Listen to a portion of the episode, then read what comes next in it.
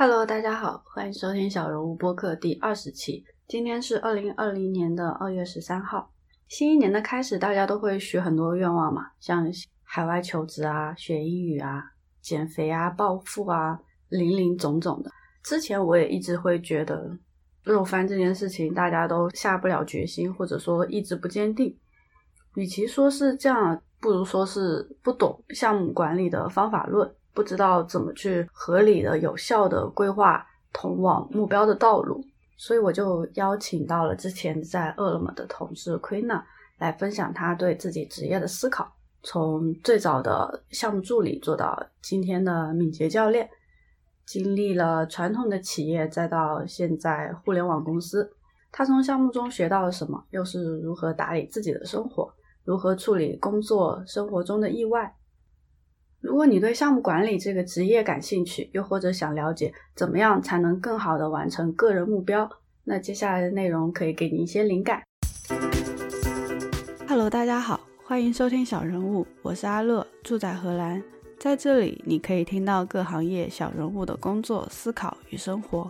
欢迎发邮件 a nobody 点 fm at gmail 点 com 留言反馈，或登录网站 a nobody 点 im 获取更多信息。简单介绍一下自己吧。Hello，大家好，我是 Queena，我今天是乐乐的同事，在饿了么做项目经理，现在也是在一家金融公司做 IT 部门的敏捷教练。从我个人来讲，我是最开始也是做硬件类的项目管理，后面转到互联网行业去做项目经理，现在在做敏捷教练，所以。从最开始的职业到现在，一直都在围绕项目管理这一块的在转，所以今天跟大家聊一下项目管理相关的事情。从我的接触来说，在饿了么项目经理还是有一定话语权的。然后我进了阿里之后，就发现第一个团队根本就没有项目经理这件事。第二个团队呢，项目经理很大程度上特别没有话语权，私底下就调侃说他们就是定会议室的。那项目经理这个角色定位是怎么样的？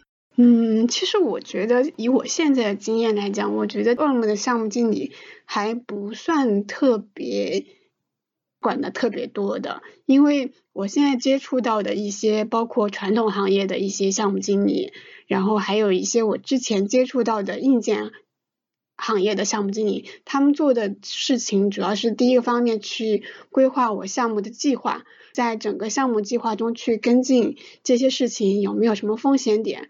如果遇到有一些风险点，就会协调相关人去解决这个事情。主要的职责其实就是遇到问题协调大家去解决。你刚刚讲的定会议室这件事情，其实是很多项目经理都要做的。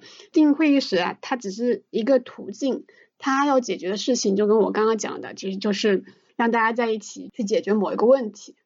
那在解决问题的这个过程中，有没有什么原则性的东西？嗯，我觉得一个做的比较好的项目经理的话，应该是有一个原则，就是保持比较中立的态度吧。因为有些就项目经理，比如说他处在一个团队的时候，他是这个团队的项目经理，但很多时候我们做某些功能需求其实是跨团队的，对不对？然后，如果他能够保持一个中立的态度，为这个事情去做一个负责，为这个事情去协调一些人事，我觉得是比较重要的一个原则。嗯，明白。然后就是项目经理也需要考证吗？有的，就是比较经典的就是那个 PMP 证书，它也是一个美国证书，它是全球通用的。一般项目经理都会考这个证，这个证的话其实是三年有效期的。然后如果过了这个时间的话，你要去续费。但是大多数在中国的话，很多人是不续费的，就是我只要曾经拥有过就好了。但是其实在国外的话，还是有嗯蛮多企业看重这个证书的。我之前跟一个培训老师就聊过，他他就是个考证达人，考各种证，他每年去各种证就要花很多钱，所以其实这个证维持它的有效期还是蛮重要的。然后像敏捷管理这一块的话，也会有它的证书，比如说像 ACP 这个证书，就是也是同一个机构颁发的敏捷管理相关的证书，相当于每个行业都有证，其实产品管理也会有产品管理的证。毕业证书，我觉得拿到这个东西不是最重要的，就是你在考证的过程中的话，你去看前人留下来那些知识是蛮有趣的。有些时候你可能现在用不到，但你经历过一些项目经管理的一些经验之后，你会恍然大悟，哦，原来这个东西是说了这件事情，原来是这么一个道理。就这个这种感觉还是蛮好的。嗯，就是去学习他们的成功案例、经典案例。对的，那你有证吗？我我有的，项目管理应该是我之前也考过，然后应该也要续费了。敏捷的去年也去考了一个。那费用怎么样呢？费用好像续个费大概几百块吧。人民币吗？对，几百块人民币。那多久有效期呢？去一次是三年还是五年来着？哦。那挺划算的呀，因为你去考试的话还要重新准备啊，挺花时间的。对的。那国内的氛围不看重这个证书的话，很多人就不去考了。你怎么去平衡这个考证书和项目经验之间的关系呢？倒是相反的，其实应该说是很多人都有这个证，所以在国内来讲呢，就觉得这个证就是你要做这件事情，必须要拿到这个证。没有太大的意义的一样，反而在一些企业看这个人的方面，他更看重你这个人带了什么项目。除非说你那种招项目助理或者初级的项目经理的话，可能会要求说你有这个证，证明你对项目管理方面的知识是有所了解的。因为他这个项目管理的证其实也蛮多年的，而且它是。偏传统的，所以一些传统企业的话，他做传统的项目管理，他会更要求这个证书之类的。你有在传统行业待过吗？你觉得传统行业和互联网行业他们的项目管理之间的区别是什么？嗯，我其实第一家公司就是在硬件类的公司做嘛，做项目助理，有一个最大的差别就是项目周期。传统的项目周期会比较长，短的其实就要到三个月或者半年或者一年，甚至超过一年的都有。但是其实像在我们互联网的话，你像一个迭代两周、四周、三周都有的。就是在互联网的话，它这个迭代周期会更快；硬件类的话，传统类的话，它会更长一些时间周期，所以它做的计划会更长。时间的长短会有什么影响呢？其实时间越长，这个项目的可控性其实就越差，因为你时间越长，你的外界的一些变量就会越多嘛，就会引起你之前做的计划可能就已经要发生变化了。如果你足够短的话，其实你做完了就可以更快的上市，去看到市场的反馈是怎么样子的。如果你如果太长的话，你可能做出来这个东西市场已经不需要了，所以。这就是一个蛮大的区别。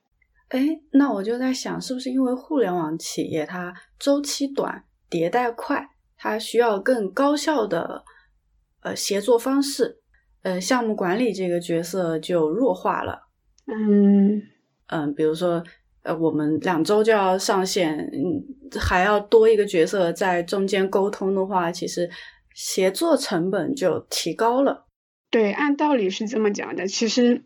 一个理想的团队应该是说，这个团队他会自组织的去做一些事情，比如说我这个迭代要做要达成哪些目标，我的团队的成员会自组织的去领我要做的任务是怎么样怎么样子的。但是你也知道，在国内这种自驱力的东西是相对要弱一点的，所以需要有一个人去协调做这件事情，或者。换一个角度讲，需要一个人带大家去用这种方式去做事情。当这个团队如果他真的形成这种氛围，可以自发的去做这件事情的话，其实像敏捷教练、项目管理、项目经理这种角色是可以测出来的。但其实还有另外一一种事情，就是跨团队的嘛，避免不了公司大了之后，就各个团队之间他要去协调。去协作去做一件事情的话，其实项目经理在这个里面还是蛮重要的。就像刚刚说到的，需要一个比较中立的角色，去不偏不倚的去看这件事情怎么更好的去做完做好。听起来你已经找到了自己角色的重要性，呃，所以你以前会对自己的职业很困惑吗？应该算有吧。就像你刚刚讲的，外面的人，就像你之前不是很了解项目管理来的话，你就觉得这个人可能就是一个订会议室的，可能他就是一个组织开会的，有可能组织给他的权利也不大，他也做不了什么事情，就是做一个就相当于协调员这样的工作嘛，对吧？你会自我认可不是那么高做这件事情，但是如果你在一个企业或者在一个团队，他的文化氛围是说，他希望你这个人可以达到去协调、去创造某一种可以给团队带来价值的事情的时候，这种时候你的自我认可感会提升，然后这个时候你就会觉得不那么困惑了。我觉得我是有这么一个转换的过程的，就是把比较混乱的东西把它理清。嗯，所以其实我觉得每个人都会经历这样一个职业的困惑期的。就平常觉得自己做的东西很无聊、很没有价值、也没有意义，或者说太简单了。然后越是这种时候，其实越应该去思考自己的成长空间在哪里。对的，而且我觉得嘛，特别是刚刚入职场的一些人，他。如果没有带入太多思考的话，他是其实意识不到不到这一点的。如果再加上一个企业不给他相关的培训，不让他意识到他工作的价值的话，我觉得这一点也是蛮难的。所以，一是自己去思考这些事情，第二个是公司要有一些培训啊，或者是什么共享之类的东西，去告诉这个人你做的事情是什么价值，两方面的事情吧。如果有些人所在的公司就比较小，没有这种很好的共享的团队文化，你有什么建议可以给到这样子的新人吗？我觉得还是多跟人接触吧，有一些社区啊、论坛啊，或者是线下的活动，如果跟你的工作是相关的。你可以去参加、去讨论，多听听别人的看法、意见，多学习一下，可以知道你自己的职业发展是怎么样子的，然后看到别人是怎么做的，别人做的可以带来哪些改变。如果你在你现在的圈子里面找不到话，那你就跨出这个圈子，去看看其他地方有什么东西你可以去学习的。特别是现在一些培训机构，他会建立自己的圈子，会有一些线下活动，然后还有一些公众号也会有一些活动的。然后还有一些其实像国外，他们比较善于去做一些理论框架的东西，也是蛮优秀的。像日本一些看板啊，然后像其他国家有一些敏捷的框架，是在原有的基础上去做一些更好的、更适应化现在的一些节奏吧。这些网站也都蛮有意思的，我后来可以 share 给大家。就我们都有看过，叫“人人都是项目经理，人人都是产品经理”这种。你觉得这种人人都是叉叉传达的是什么呢？好像有没有觉得它越来越贬义了？嗯，越来越贬义了。怎么讲嘞？其实我觉得，就像人人都是产品经理这个概念。以我自己的看法呀，我我是觉得是让每个人都去用产品经理的一种思维或者是一种思考的方式去理解一些事物，然后做出来一些更让人觉得有价值的事情。与其说它是一个褒义或者贬义的话，我觉得它更像一种给大家传导一种有一种方法论，可以做一些事情。既然讲到这种普适性的方法论嘛，在项目管理方面。你在工作实践过程中有没有用到比较好用的方法、有效的方法，可以用来规划和管理人生的目标？这个话题就蛮大的了。你如果把自己一年，或者是一季度，或者是一个月，或者是一周，当做你自己的一个项目，你希望你达到什么目标？那你去分解你在每一天做的事情，其实这就是一个项目。如果你自己没有这么一个目标的话，那也没得项目这一说。就是看你自己有没有为自己定一个小目标，要去做一件事情。如果有的话，其实用项目管理一些理论，比如说把任务分解，比如说每天去更新这件事情，然后评评估风险啊，这些都是蛮有用的。比如说，每个人在年初的时候都会定新年目标嘛。那今年我的目标就有一项，就是考荷兰语考试，就可以认为是一个项目了，是吗？对的，就是相当于你荷兰语考试考过成功嘛。在管理它的过程中，一个就是规划时间，还有一个是规划个人的精力，因为精力也是人的资源嘛。对的，比如说你年底考完荷兰语，那现在可能就剩十一个月了。但你在年终的时候要达到怎么样一个程度？达到年终这个程度，你从现在到年终，你每个月做哪些事情？这就是一个项目管理的过程。然后项目管理中要考虑风险。那我这样的一个项目要考虑哪些风险呢？比如说你考荷兰语这件事情，那可能是你去找工作了，然后占占用了你更多的时间呢，你原来计划就被打乱了。那你怎么去调节这个？是说把考荷兰语放在明年，还是说你花更多时间去做这件事情，然后就更少的时间睡觉呢？其实这就是你一个应对风险的措施嘛。哦，那我理解，其实。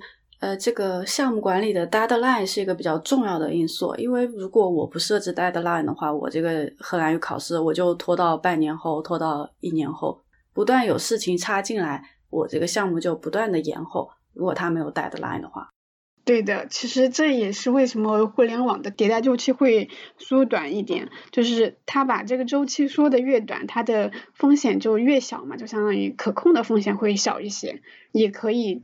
尽快的证明我要做这个事情是不是有道理的。比如说，你本来要做一个某一个功能的话，在没有上线之前，你不知道客户是不是喜欢的。如果你把这个功能做的特别大、特别复杂，可能花一个月的时间，结果上上去客户不了你。但是你其实挑最重要的功能，就做一个两周的时间，然后你放上去，发现咦客户不喜欢，那我就把这块砍掉了。就相当于我节省了后面那两周的时间嘛。嗯，这个就是所谓的 MVP 最简可用产品。哎，那我是想说，这种思想在个人的生活管理方面有什么可以借鉴之处吗？嗯，我倒是觉得可能是去预防一些突如其来的问题吧。就是你先挑重要的去做了，就相当于你你去走一个路，你先走几步，先看看。可能有一个岔路，或者是有更好的东西，你看到了，有一些契机出来了，你可以更快的去调整你的方向。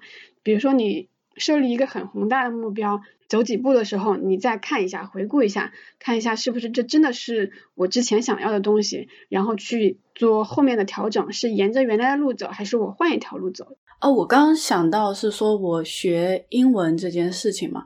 开始我也是不断的听播客，把它当做背景音来给自己营造一个英文的环境。过了好久，我觉得这个好像不是特别有效。就我跟朋友他们吃饭的时候，我还是不太能够听懂他们在讲什么东西。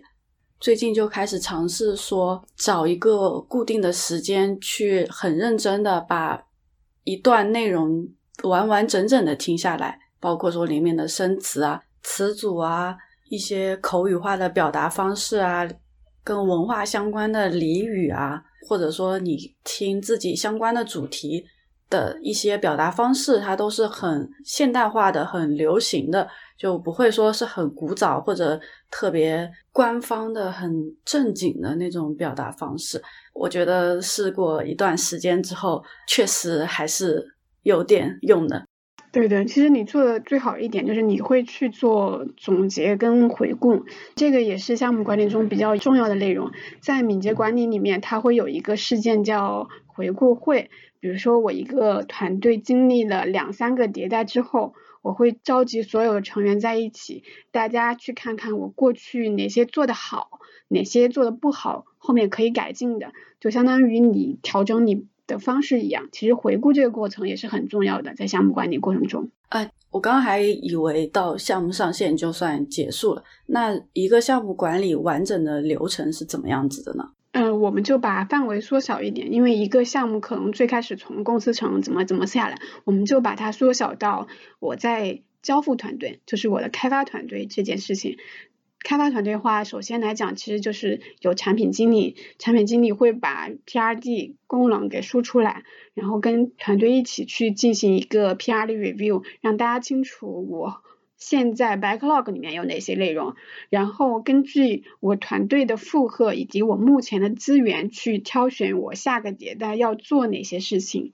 当挑选完成之后，我们就相当于把这个迭代给封闭了。我这个迭代就做这些事情，可能是两周的一个迭代，可能是四周的一个迭代。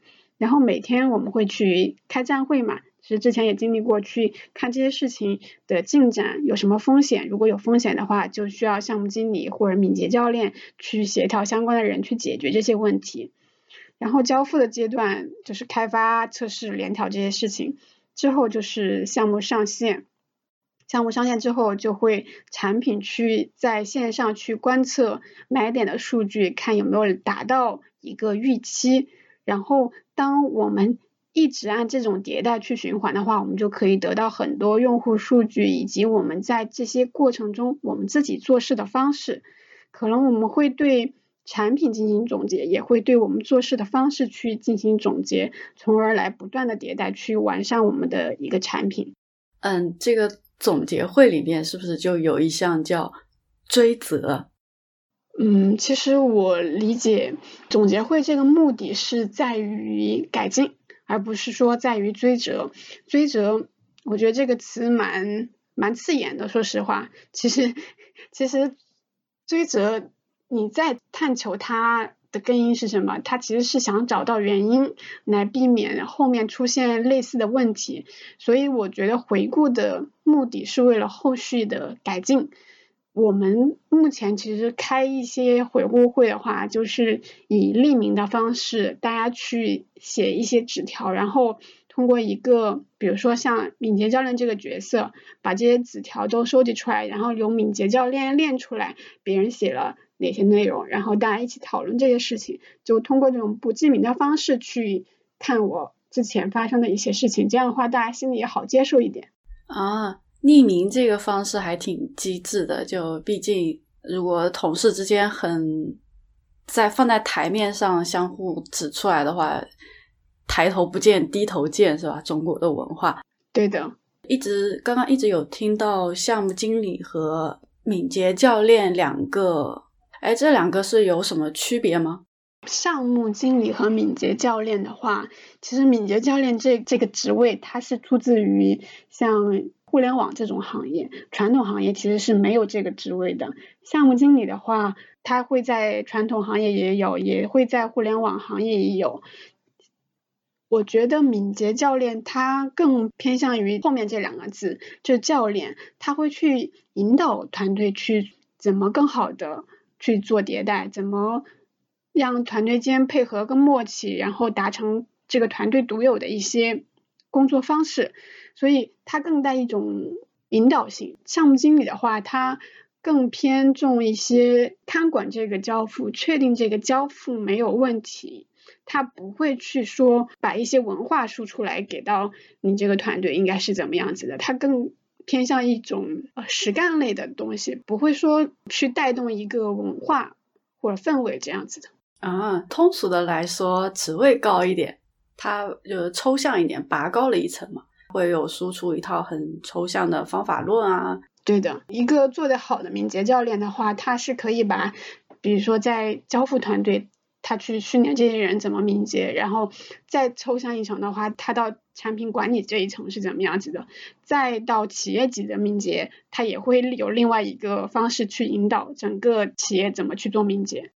嗯，然后就还有一个就是在 pick 项目的时候有一个优先级。对的，在功能挑选的时候会考虑优先级，因为就像你提到的资源的问题嘛，人是有限的，做事情肯定也是有限的，都是要去保证那些高优先级的先做好嘛。好的，那关于项目管理这方面的问题呢，就大概这么多。如果你们有什么问题，可以发邮件或者去找 Queen，呃，网站上有他的链接。嗯，然后我们进入下一趴。在工作中，项目管理做的这么好，那你在个人的生活中是怎么应用的呢？个人的话，其实也会在自己个人生活去践行敏捷的一些概念，包括我会用看板去规划我日常的工作跟生活，我会定一个目标，比如说我今年半年的目标，那我在这一季度一个月要做哪些事情，根据我一季度、一个月，我再划分到我每一周要做哪些事情，然后每一周去做一个总结，这个样子，其实也相当于一个个人的项目管理。嗯，这样子听起来，你的生活还是非常规律的。其实这也是理论上的呀，偶尔也会偷偷懒，比如说放个春节，然后我就看完就很久没更新了。要当工作有那种状态的时候才会那样，但是其实作为真正一个。了解这个概念的人，应该是随随时随处都可以用到这些。嗯，那你喜欢生活这样打理的井井有条呢，还是说啊喜欢随性一点？我觉得我以前应该算是喜欢比较井井有条的吧。但是你会发现，无论是在项目中还是在过程，就是你生活过程中，都会有一些你意想不到的意外冲进来。对，之前是很抵触这种意外的，但是你会发现，你去真的去接受这些意外，去应对它的时候，真的把它处理的很好的时候，会有一种成就感的。所以我现在已经接受这种意外了，我觉得蛮好的。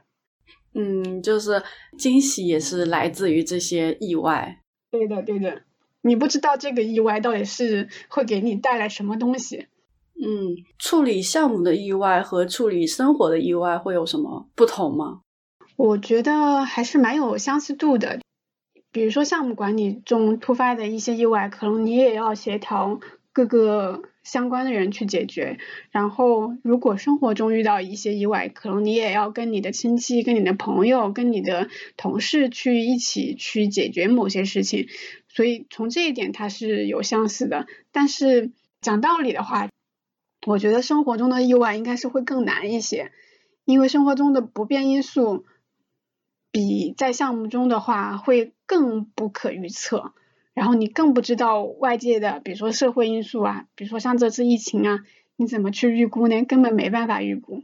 嗯，确实，因为我前几天也还在做总结的时候，就说这次疫情我学到了什么嘛，就是一个是保险，还有一个就是家庭药箱这个东西，呃，常备药啊，常用的物品啊，温度计、口罩、创可贴这种都应该有一个应急的措施。对的，其实这就是你在这次意外中学到的一个经验，就跟我们刚刚说的回顾会是一个道理。人其实就是从这种不断的去回顾、不断的去思考，来让自己更有经验嘛。就比如说，我以后肯定会每年都买两百个口罩在家里。嗯，然后我最近还有看到有些人就说，哎，发现疫情来了，没有把自己的 Switch 带回家，没有把电脑带回家，没有娱乐设施。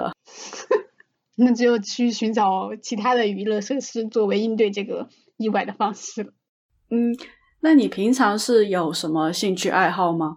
就看看电影啊，现在也在写公众号嘛，平时听听歌，然后现在其实对敏捷这件事情经历了新的一个工作之后，有更深的理解，也会去看敏捷相关的东西，后续可能也会在自己公众号上去分享一些自己在做敏捷中的一些好玩的事儿，还有一些经验之类的，争取把。自己做的事情变得越来越喜欢，然后更接受自己这这么一个过程吧。嗯，我觉得记录还是很有意义的，就不光是对自己的一个总结，那别人看到也有一些收获啊，一些成长啊，我觉得肯定是最好的。对对对对，我觉得特别好，就是如果每个行业的人都愿意去。分享自己的一些经验，就像在 YouTube 上可以看到很多不同行业的人去分享一些科普知识啊，或者是一些冷门的知识。我觉得这件事情是非常非常伟大的一件事情，在这个时代才可以产生的。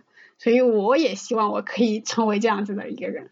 啊，我觉得这个想法就很好，因为我们从别人那里获得了帮助，然后想要用自己的力量再把这份帮助传递下去，就有的时候也会觉得自己太微不足道了，然后自己的经验可能没有什么可取之处。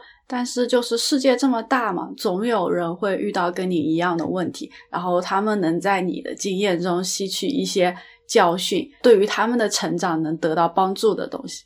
嗯，对的，所以蛮感谢这个时代的。好，那最后一个问题就是推荐一下你最近用的比较好用的好玩的有效的 A P P 啊、书啊都可以。推荐一个好用的东西吧，因为我最近刚回上海，然后也自己一个人在做饭，之前都在爸爸妈妈家嘛。推荐一大家买一个那个做煲仔饭的锅，我觉得特别实用，特别是你一个人吃东西的时候，就把米饭一塞，然后随便搞点什么东西，太实用了，真的。推荐大家去买，去买那个做煲仔饭的锅。我觉得我可以以后也出一点美食视频出来，给大家看看。那节目的最后呢，非常感谢 Queen 分享他对自己职业的思考。那我想说的就是呢，懂得很多大道理和过好自己的一生，这之间的差距就是实践。那我也在这条践行之路上探索，有很多进步的空间。很希望说可以跟更多志同道合的小人物的听众朋友们一起去寻找适合自己的方式。那今天就这样子喽，下次再聊，拜拜。最后感谢收听小人物，喜欢记得订阅、收藏、分享。有思考和感悟，欢迎发邮件告诉我们：a nobody 点 fm at gmail 点 com。别忘了登录网站 a nobody 点 im，查阅更多相关信息。